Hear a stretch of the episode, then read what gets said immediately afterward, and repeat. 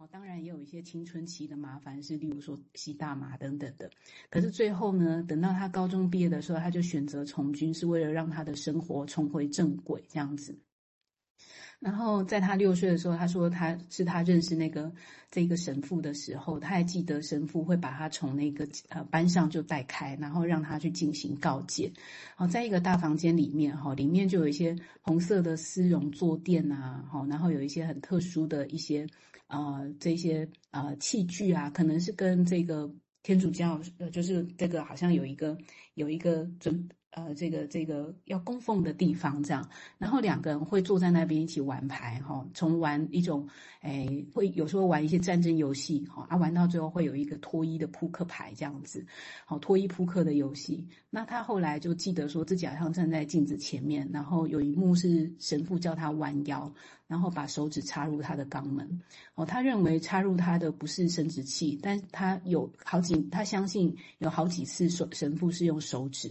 好，那接下来的回忆，其实让这个医生在听的时候就发现他，他的记忆很不连贯，哈，也很零碎，有时候呢，哈，说不清楚，只是一些零星的一些影像闪现。好，然后当然后面有一些描述是进进入到神父就是呃性侵的细细节，还有口交的细节，但是他很很不喜欢这样子，在那个时候，他不知道该怎么自处，因为神父毕竟是他们那时候那个社区里面最接近上帝的人。那朱利安就开始有一些迹象，就是一些印象哈，一些影像画面就被活化，而且就会重现。例如说，在他日常生活当中跟女友做爱的时候，会闯入这个神父的影像，这个会终止，就没有办法继续下去。那有一次，女友就把手指放到他口中，就是开玩笑跟他说：“来口交吧。”他就跳起来大吼，就说跟女朋友说：“你再说一次，我就杀了你。”这样子。然后朱利安的心情就摆荡不定，哈，很难承认自己没有办法保护自己。他对这个医生，这个作者说：“没有人可以乱搞我，现在我需要告诉你那么多。”这一些鸟事，这样就是他曾经也对这个医生、这个作者非常的生气，就是失去记忆这么多年，现在就出现一些很零碎而且不确定真不真实的影像，而且自己的人生好像就被挟持在这一些没有办法经验也没有办法确认的情绪反应跟感受里。那呃，这个作者他这边讲到说，通常他们在想起这些记忆的时候，呃，需要处理的核心问题通常是自责。那我我先讲到这哈，待会再来讲一下他们怎么看待这样子的问题，特别是在记忆的部分。好，我想必须的确要说明，就是这个记忆的议题到现在都还是议题。哈，我们心理治疗处理的是的确是心智、心理主观的感觉，当就要变成法律问题的时候，就就很困难。那现在只是说，因为在 PTSD 的诊断上来讲。他还没有意图上没有把它涉及到说，哎，就是他说有，看起来我们听起来有，我们就认定有。那这这是诊断上带来一个很吊诡的情况，就好像认定有那个创伤，所以你现在有这个反应。但是那这样的话，精神科医师是不是负有责任要去确定真正有没有那个事情发生？这个又变成，所以有有这样的吊诡性在这里头，哦，好像是确定就是有。那因为当他讲 PSD。就是表示真的有事情啊，所以他现在是后续的反应，这跟所谓的完全放弃诱惑理论说，反正不管怎么样，我只强调内在，不不全然一样。但是你看，就算在精神医学上也有这样很潜在的内在矛盾哦。但这地方又涉及到那外在，你如何去证实法律问题，那个最后是另外一门学问哦。所以这地方他们意图这个医生的意图要把它交织起来，这个其实坦白这是很困难的工作哦。好，我们接下来请明志再进一步说明，谢谢。好，呃，讲一点点联想，呃，就是这这位男性的个案，啊、呃，比如说他选择这个军旅生涯，就会想象是说，呃、他似乎很感觉自己很早以前就经历了一场战争这样子啊，有一场非常混乱的战争，然后他必须要投身在他说那种有规律的生活里面。嗯，就是透过这种重复啊，然后看起来军人感觉很强壮嘛，可以去抵抗抵抗什么这样，然后让自己从一团那种混乱啊、脆弱的，甚至很侵入性的感觉里面，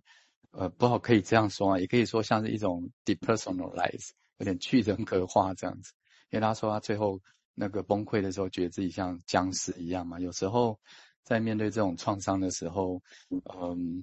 整个感觉整个主体都要瓦解的时候，有时候，嗯，这这些很破碎、没有经过整合的经验，也许透过这种有一点解离或有点去人格化，让自己可以好过一点啊。那但是刚刚瑞轩讲的那整个例案例，我们都可以感觉到，他慢慢靠近那个创伤的根源里面的那种受苦啊。那种好像我们都回到第一现场的那种很多很难整合的、很冲突的、复杂的感觉都一起来了。这样一个，当然这里面如果要深究很多很复杂的面向，呃，包括刚刚那个蔡医师在讲的那种，呃，到底是真实的创伤，还是说在潜意识幻想里面，呃，主体也有有一些参与，这个非常的复杂。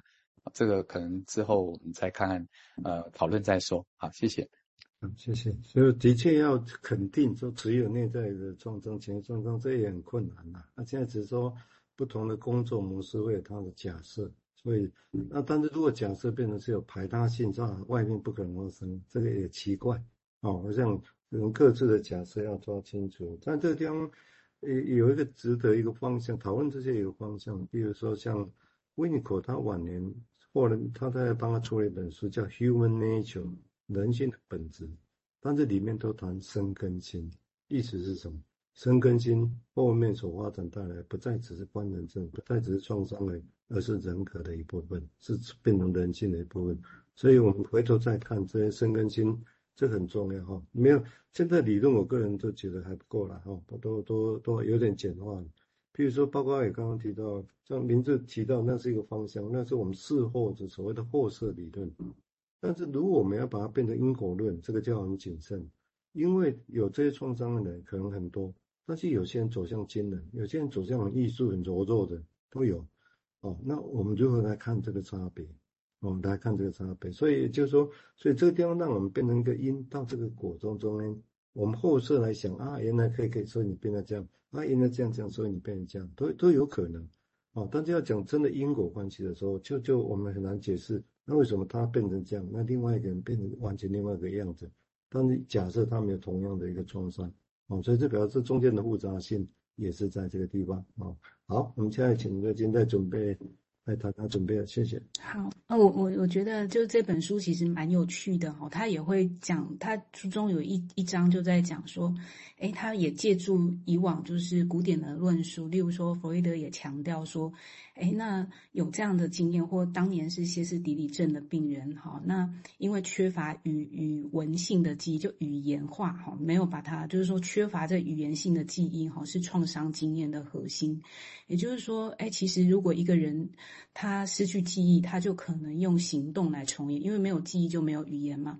哦，会用行动。哦，那呃，患者他会用动作，而不是用记忆来重演这种创伤。哦，那直到就是这一种无意识一再重复这个事情，我们就是说，哎，这种强迫性的重复，直到最终可以了解，这个就是他记忆的方法。就是古典论述是这么说的。哈。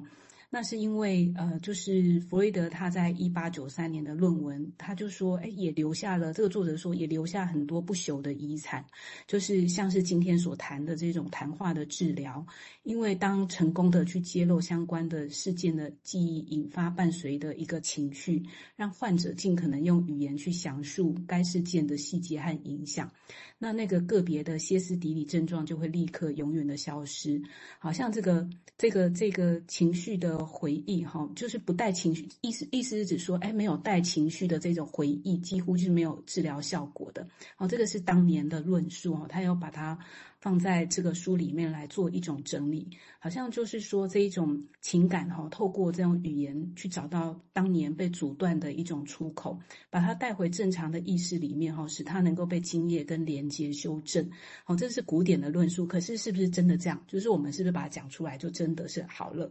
好，或者是说有情绪就好像是好了，好，这个也是呃，这个这个作者要研究的问题啦。好，就是说，那如果说我们把创伤当成是说，其实人会重演创伤，而不是记得创伤，那么就是对治疗工作者，好像是医师啊、警察、社工，好，怎么样就是。